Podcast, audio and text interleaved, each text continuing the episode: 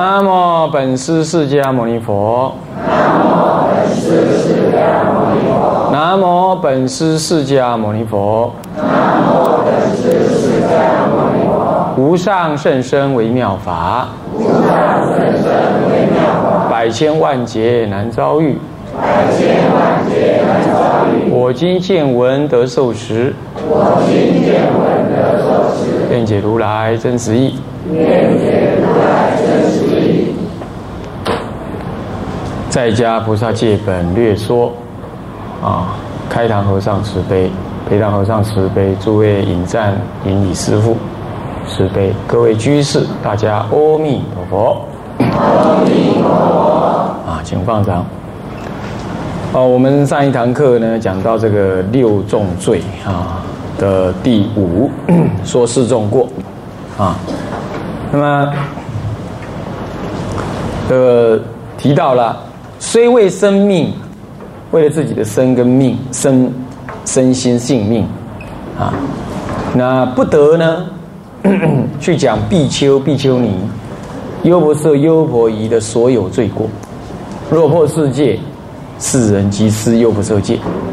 所谓的罪过，啊，这里讲的罪过，当然是恶心说他罪过，恶心、恶心，以那极度不不不悦，而且要。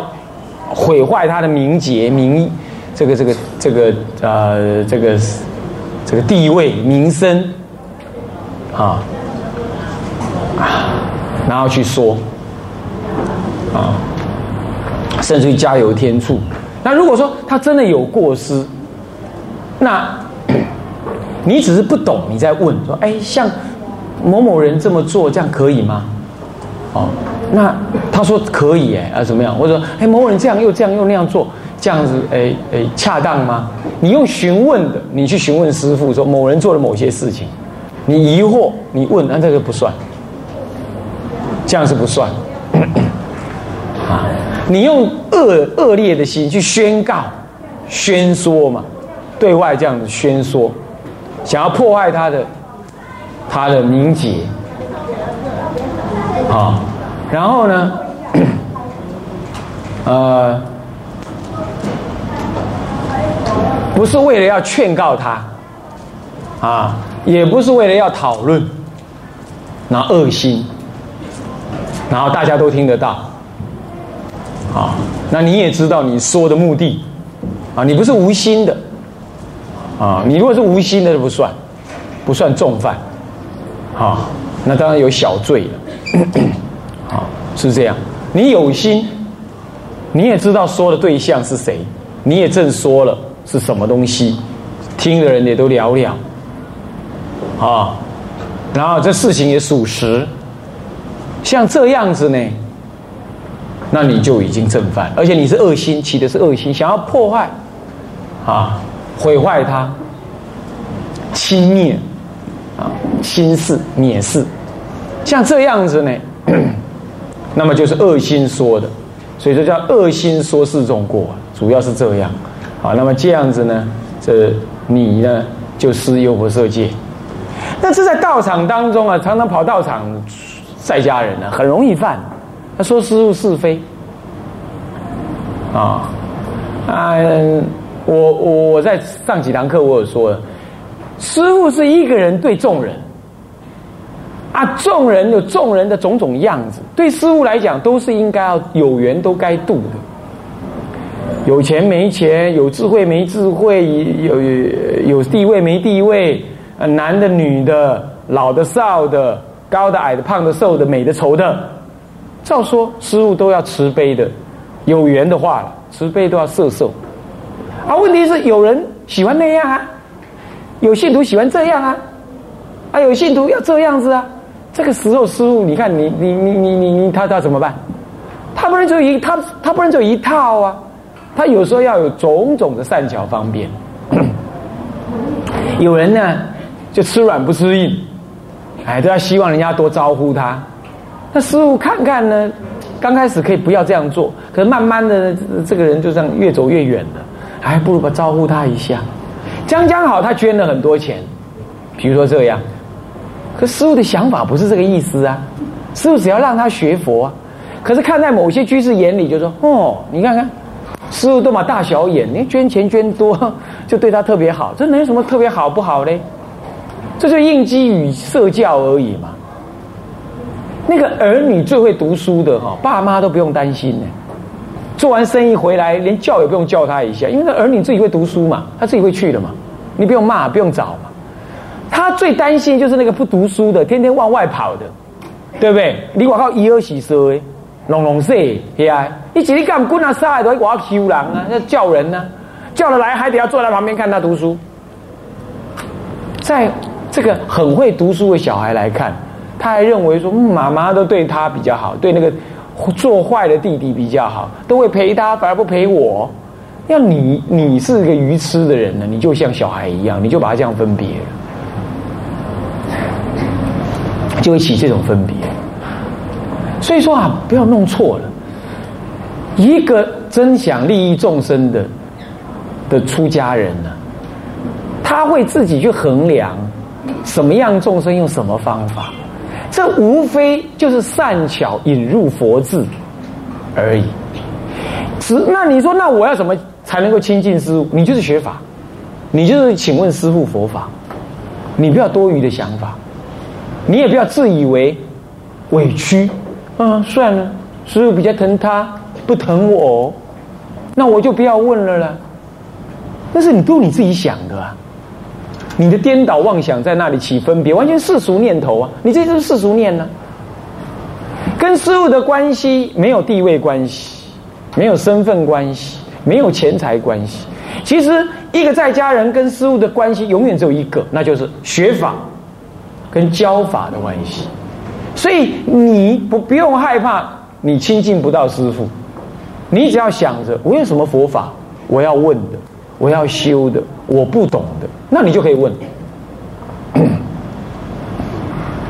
你就可以问，啊，是这样。当然，有时候道场当中啊，他为了不让他的负责师傅啊、住持师傅太忙啊，大部分他都会有知客师傅或者其他的造客师傅。或者事务处里头的师傅呢，来负责接电话。那有一些问题呢，当然很可能他就帮你回答了。那你会老觉得啊，我问不到师傅本人。可是你要知道，师傅这位师傅既然在教这里的师学生或这里的徒弟，当然他回答是跟这师傅有关的。如果你觉得真的不够，那你可以写信，或者你婉转的说啊，我可以问一问。方丈和尚，我会问问某某法师，可不可以再问一下什么事？你还是可以，你如果觉得很需要，你还是可以这样说。那么听电话的人或者负责的师傅，他会衡量。或者你不方便这样说，那你大可借机会，在某种情况之下，你去问问师傅佛法。一个真正想度众生的师傅，他是平等的，他不会先。看一看，哎，你这个人长得怎么样？对我平常好不好？有没有供养寺院？然后我才与对你有所分别。他不会这样子。可是居士不懂，他常就在这里头对出家人妄起分别，所以他要要不就怎么样，要不就抓着方丈和尚不放。来到庙上啊，所有的师傅他都看不在眼里。哎，我要找师傅，哪这里哪一个不是师傅啊？你要找谁呀？以前我在出家常住里头，就有人这样跑来，他跑了对着我说：“哎，我要找师傅。”我说：“嘿，我就是师傅，你找我吧。”他傻在那里。我说：“你搞清楚哎，你皈依三宝，一切出家人就是你的师傅哎。你要知道，你好歹你你对我也合掌一下嘛。你再来说你要找哪一位师傅嘛？不，你说你要找方丈师傅，那我没没问题，他就是我师傅。那你要找我师傅的师傅，那那你就去。可是他又说了。”他要找我师傅的师傅，那他也是皈依我师傅啊，我是拜我师傅出家的，所以他叫我师兄，我就把他臭骂一顿，哇，这这简直是荒唐，哈，他还真会算的，是不是这样子啊？那这是颠倒，你在家人你怎么跟出家人论师论师论弟的呢？论师兄弟呢？这简直是，那不自己不照照镜子？你穿什么衣服，搭什么搭什么搭什么头发？你怎么可以这样子干这种事？他自己想的，像这都是错误。那像这样子都可能造成你说示众过。举凡这种心态，这种对出家人的不恭敬、不尊重、随便。那还有一种情况是，师傅哈，因为人少，那有时在建筑当中很，或者是在建设，或者是在做一些什么弘法利生的事，有需要居士帮忙，甚至于进出啦、远门办事啊，呃，或者办什么事啊，也都需要师傅，也都需要居士帮忙。那常常叫你呀，叫你呀，陪着去呀。或者是啊，让你当会长啊、组长啊、班长啊、什么长啊？哎，那什么事情讨论要找你来讨论开会啊？哎，你慢慢的呢，别追调开啊，啊，就拽起来了啊！说你胖，你马上就喘起气来了啊！就开始觉得自己了不起了哦。那开始呢，对其他师傅也嘿。你要见你师傅都不容易，我要见你师傅很容易的。我是办事的负责人呢。那开始对其他师傅的方丈和尚的徒弟或者他学生就开始看不在眼里了。他觉得自己很拽了。哎，他每次招揽的那个信徒啊，呃，供养的钱呐，论千论万，呃，论百万，到庙上去，走路有风，讲话会震动。走路有风哦，讲话会震动哦，还大第六种震动，啊，还要师傅来帮你盛饭，吃饭的时候还 VIP，另外开一间，啊，睡觉房间里特别对我准备了一间啊，hotel，你自己受用生物，你自己在消福报，你这样搞不清楚啊，啊，那更可恶的是，他开始在庙上管管出家人了。后还说出这个出家人可以来，那个出家不能来，那个出家人赶出去，那个什么什么什么啊，要让谁当什么事职务，让谁当什么职务，哎呦，要命要命哦！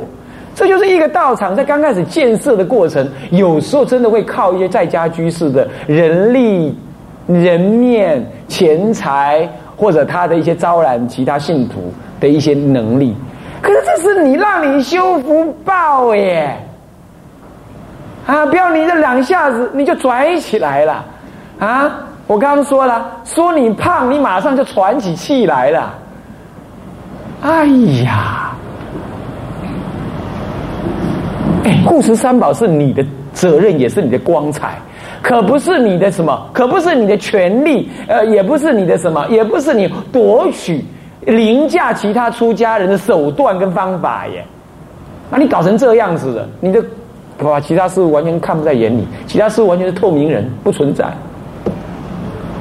这样子害了你自己的菩提道，这样子也难保你不说示众过，对不对啊？是不是这样子啊？你开始就要跟师傅争取权利了嘛？啊，那还得了啊？那简直就在斗争。你们自己扪心自问，佛教界有这种居士多不多？啊，很多，我告诉你啊。所以你受了菩萨戒，你搞清楚啊！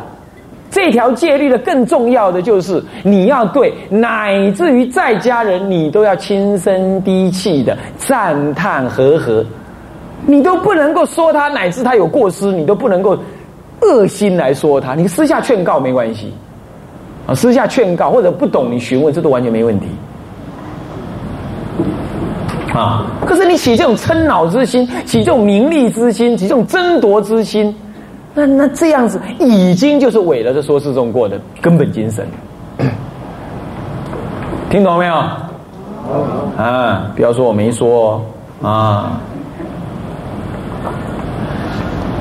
那么好，这种事情是多的个不得了。那还有一种居士怎么样？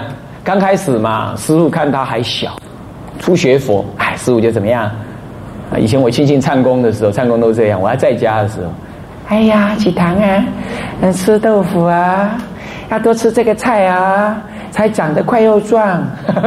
然后这样，哎呀，某某人呐，哎，我要这次到台北去，你跟我去好不好啊？我当然说好啊，哦，好棒哦。那在家的时候，他就会这样牵引你，勾引你入入门。哎，等到你出家了，或者准备要出家，他开始跟你翻脸了，他理也不理你了，看着你什么都不对，这个也骂，那个也骂。这个也不行，那个也不行，你要知道，这就是师傅在教徒弟的方法。你还在门外，我要接你进来，当然用柔软的、对你好的方法。啊，等你酒吼来台北，啊，得卡电话。啊，妈妈其实我明仔载要来台北，带三个师傅去哈。啊，不你啊，你要吃饭哦。哦，你心花怒放，太好了。师傅，你看看到台北来不找别人，只找我嘞。你已经在起颠倒了，你在起颠倒了。师傅只是要让你进佛门而已哦，可不是要对你私相授受哦。可是你拽起来了，这个时候你开始跟其他居士讲了：“哎，某某居士啊，明天请你来陪我啦！啊，陪你干什么？哦，啊，那个什么什么长老哈，说要来我家吃饭呢，还拉长尾音，好拽哦！你好了不起哦！你看，你借师傅在卖弄你的地位跟身份啊，那师傅被这种这种信徒啊，真的是害得死翘翘。”真的害得死掉！本来师傅对一切都是平等的，现在给你搞得完全不平等。可师傅没这个意思啊，师傅没有要对你特别，只是因为你还在门外嘛，只好用这种办法摄受你。结果你呢？你出卖师傅，你借由这个方法来彰显你特殊的地位。你自己说，你们自己是不是想干这种事？你自己说，所以就造成了什么？度了一个徒弟之，度了一个信徒之后呢，得罪了无量无边的信徒，他都在嫉妒，一堆嫉妒倒了满地的人，嫉妒心一起倒了满地，那只有一个独大独爽，是不是这样？好了，现在师傅要换另外一个对象了，又要找某乙了，现在不找某甲了，那个某乙那个某甲了，捶胸顿足，顿失依靠，失去了宠爱。你看，这是信徒是这种性这种性格，你看看叫师傅怎么度啊？所以我想想啊，爸爸爸就搬到什么？搬到那个满洲那里，远远的我就算了，这些难调难服。这这些，你你要知道，那些失宠的信徒他会怎么样？他自认为失宠，在师傅的心里从来也没宠，也没有不宠，那就是方法的转变，因为你长大了嘛。啊啊大汉啊，敢不过压咧？是你敢不过压咧？面嘛，他放你家己去嘛，你家己学分嘛。啊，是师公要录音带，你要听，你家己来来透来听嘛。师傅难道一天到晚跟你讲，你要听我的啊，听我的录音带啊？师傅这个在讲给你听的，啊你要好好听哦。哪有说书是这样子的？对不对？你要自己来来学呢，不是师傅网教呢。这才叫恭敬求法呢，法是要求的呢。你现在不是，你现在坐在那里嗑瓜子，等着师傅打电话来找你。吐出一行，不要单舒服。你要表现你的身份特殊。那突然间师傅没有用这这招数来对待你了，好痛苦，不能接受这个事实。二向胆边生，马上开始诽谤师傅。就说师傅的是非了，人家师傅没事啊，人家师傅也没有什么分别想法，你自己在那多情，反被多情扰，然后现在被多情扰了，还恶向胆边生，无中生有的诽谤师傅，有没有？你自己听听想想，我这个恁家己的做这代志，哎呀，好啊，去靠靠的啊。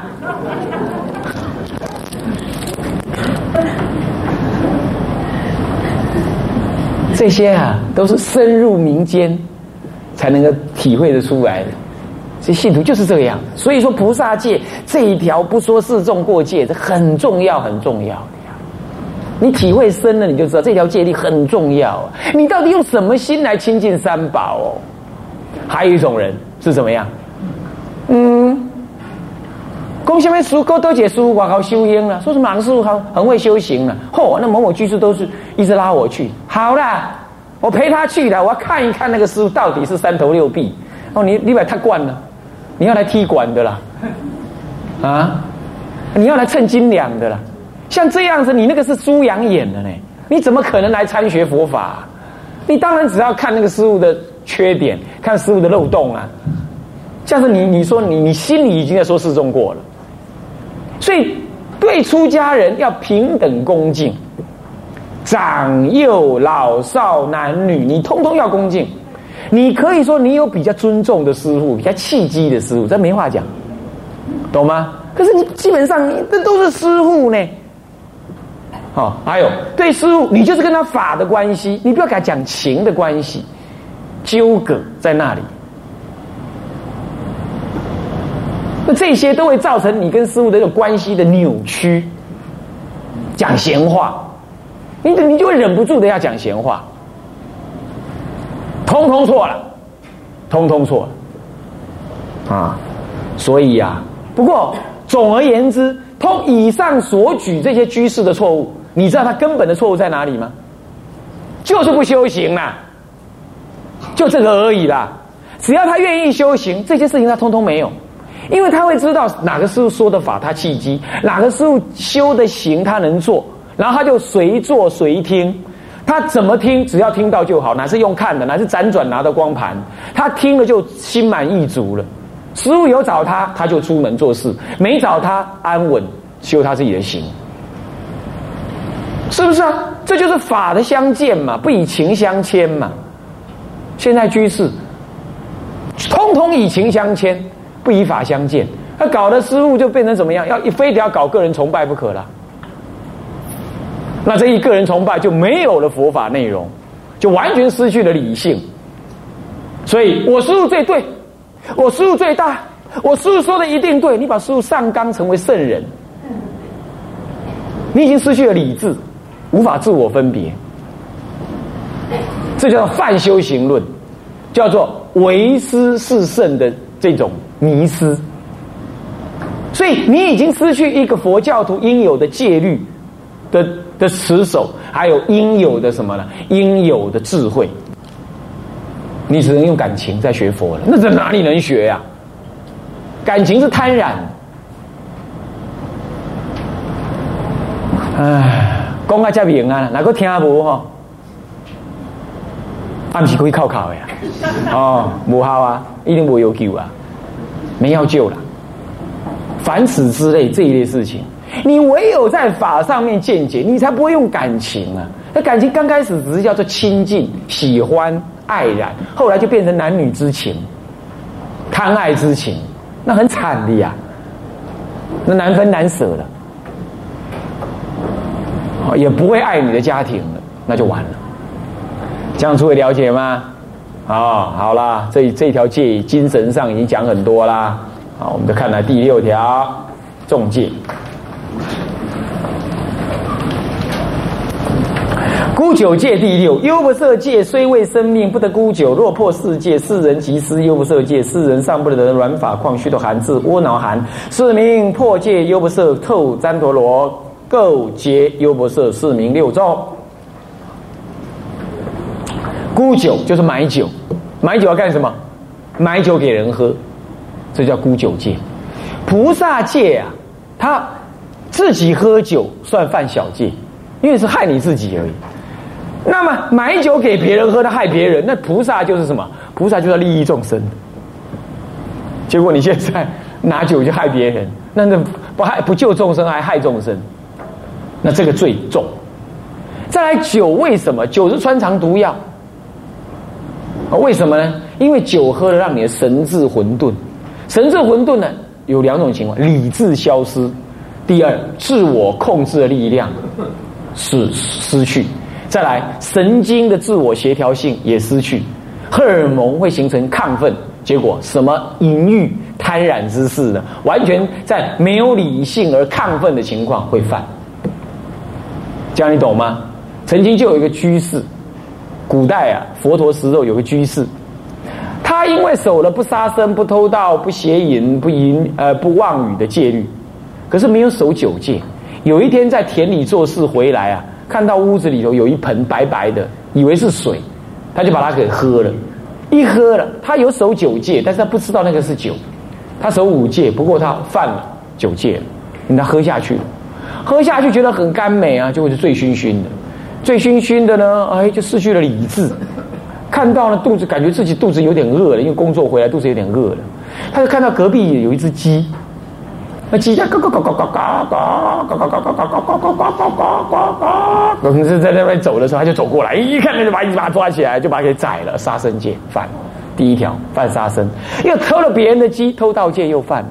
那么结果人家隔壁吃完了之后，嘴巴抹一抹呢，撑在那里还是醉醺醺的。那隔壁的小姐一来问说：“哎，请问你有没有偷我们家？你有看到我们家鸡啊？呃，什么鸡啊？我没看到啊。”讲妄语了。结果看到隔壁的小女生呢，颇有姿色，就把人家非礼了，邪淫戒。所以你看看九戒一犯呐，是前面四重戒通通破，通通破。在现实生活当中，很可能是这样，对不对？借酒壮胆，是不是这样子啊？那共行非法，是不是啊？所以说呢，这个喝酒是很糟糕。那当时就自己说了，那今天是因为我们行菩萨道，所以说我们让别人起颠倒，那严重了，是不是啊？宁舍生命，也不也不伤害众生呢？这是菩萨的根本意涵呢。今天你倒过来，你你还让他去违犯根本四重罪，那这这这才得了吗？哦，就让他有违犯四重罪的可能了。哦，你用酒给他喝，所以说残害别人，这比残害自己还严重的。所以菩萨的精神是这样，诸位这样懂吗？OK，好，所以说呢，孤酒戒这不得孤酒，如果孤酒了就犯破戒破四戒啊。好，OK，这样大家了解了哈。好，那么下面呃，是结重而起轻罪，这里总结前面的六重，那么要要发起后面的轻罪，二十八轻，六重二十八轻，啊。善男子若受如是优婆塞戒，能自心持，不令毁犯；若能获得如是戒，则能获得如是戒果。善男子，优婆塞戒，优婆塞戒名为璎珞，名为庄严，其香为妙，熏无不骗，遮不善法，为善法律，即是无上妙宝之藏，上种主种上主种性。那么大极尽处，四甘露味，生善法地。那么直发誓心，上得如是无量利益，况复一心受持不悔啊！